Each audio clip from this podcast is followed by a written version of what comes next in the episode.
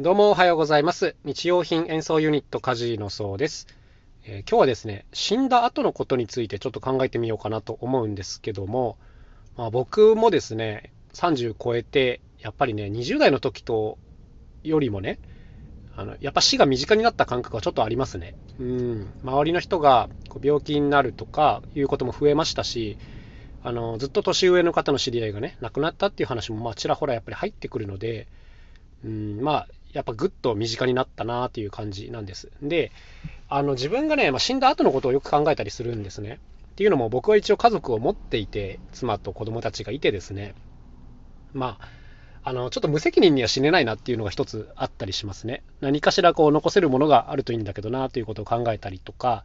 あとやっぱりこうものづくりをする人間なので、なんか自分が死んで全てがこう消えちゃうのはちょっともったいないなみたいな、まあ、エゴイスティックなことを考えたりもしています。はい。で、あの、まあ、今日は本当にねと、とにかく考えないで喋ってるんで、順番めちゃくちゃになるかもしれないんですけど、とりあえずね、死んだ後にただやってみてほしいなと思ってることはあって、これはあの相方のクマーマに遺言として残してあるんですけども、あの何かっていうと、僕自身のね、骨を使ってこう楽器を作ってほしいなっていうことなんですよ。はい。人間の骨ですね。あの骨筋とか、木筋みたいな感じで骨筋とか、あと、こう、骨を使った笛とかあるといいなと思ってるんですけども、これね、僕自身がね、すっごいこういう楽器欲しいんですけど、なかなか日本国内に暮らしてて実現できないんですよね、これが。人間のね、状態のいい骨ってなかなかちょっとね、手に入んないんですよ。ほとんど仮装されちゃうんで。で、一度仮装されちゃうとね、骨って結構ボロボロのスカスカになっちゃうんで、もう楽器としては基本成立しないんですよね。だからこう、できれば、土葬とかして、はい、あの肉がきれいにこそげ落ちた骨を使うのがいいんじゃないかなと思うんですけども、以前これを本気で調べたことがあって、日本ではほぼほぼ仮想なんですけど、確かね、どっかの地域だけまだ土葬の風習が残ってる。うん、で、例えばそうですね、そこに席を移すとかすればできるのかな？わかんないですけど、あのめちゃくちゃめんどくさいんですけど、はい。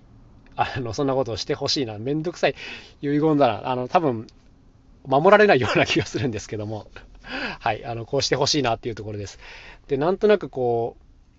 お葬式では多分間に合わないと思うんですけど、一周忌とかでね、こう頭蓋骨を使ってですね、頭蓋骨をこう上半分を切って、そこに皮を張って、太鼓とかにしてですね、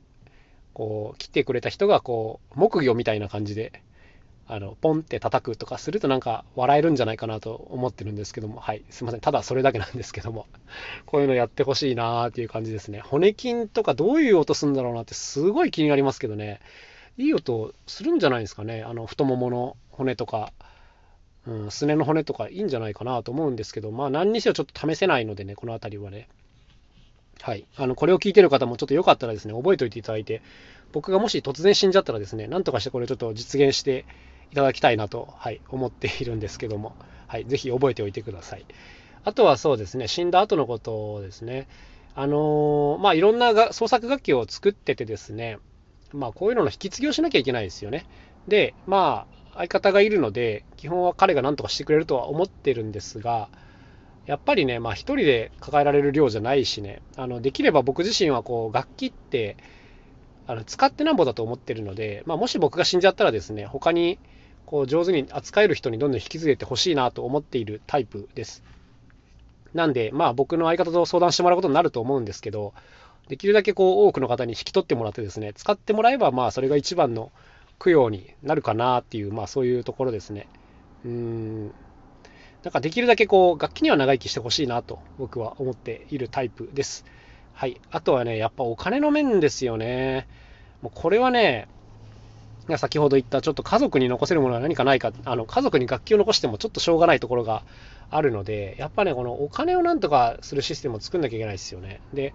こう、まあ現金たくさん稼いで残すのは、まあそれやればいいと思うんですけど、まあそれはね、時間もかかることだし、あの、やっぱ一番思うのは、死んだ時って当然ね、あのニュースになりやすいので、この木に乗じて何かを 売ってくれればいいなと思ってます。はい。だから例えばね、最近話してることとちょっとまあ絡めて言うとですね、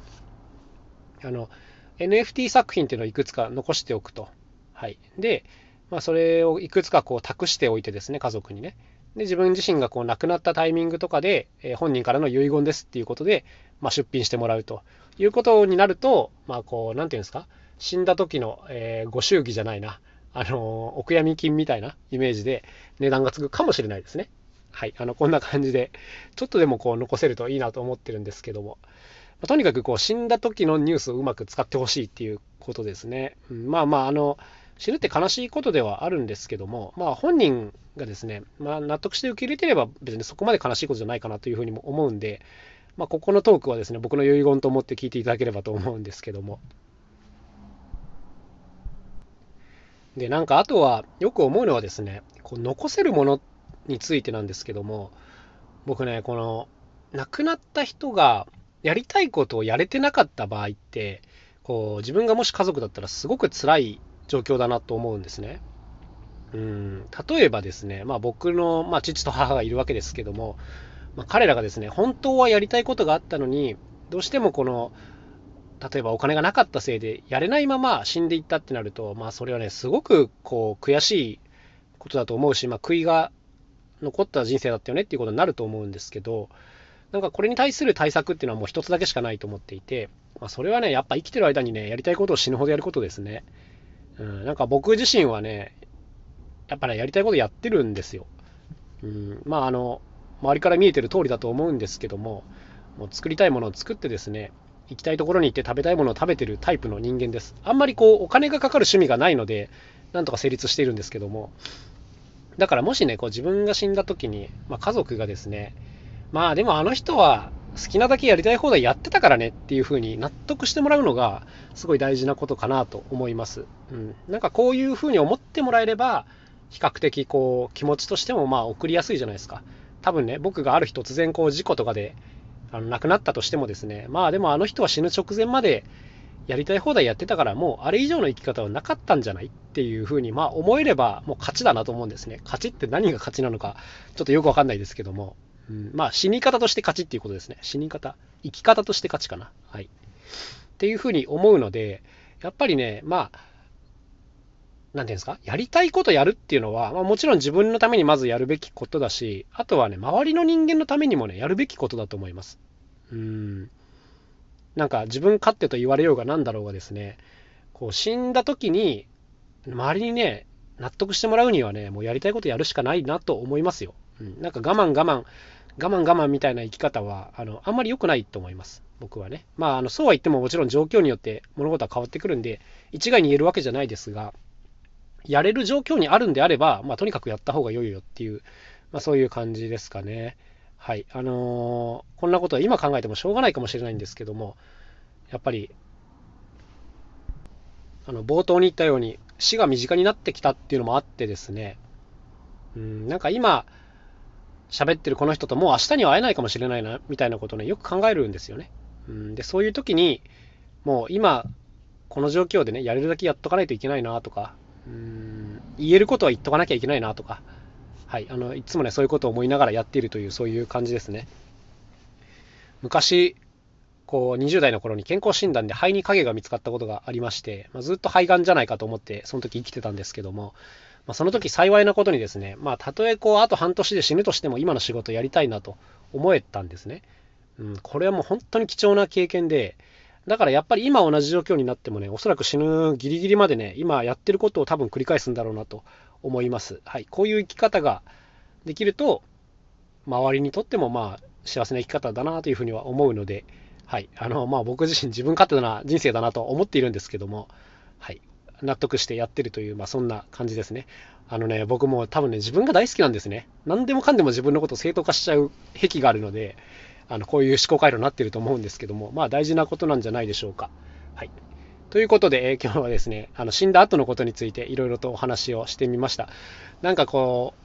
う、男としてはね、男子としては、死んだ時になんかこうスイッチがプッと入って何か作動する仕掛けとかがあると、ちょっと笑っちゃうよなと思うんですけども、なんか、そういうのも作ってみてもちょっと面白いかもしんないなと思いますけども、自分の体の中にね、センサーとかが入ってて、あの、そのセンサーがオフになったらなんか動き出すとかいうのあるとなんか、ルパンかなみたいな感じで、ちょっとロマンがありますけども、はい。そんなのもぼちぼち考えていきたいなと思います。それでは今日のお話はこの辺にしたいと思います。また明日お会いしましょう。さようなら。カジノそうでした。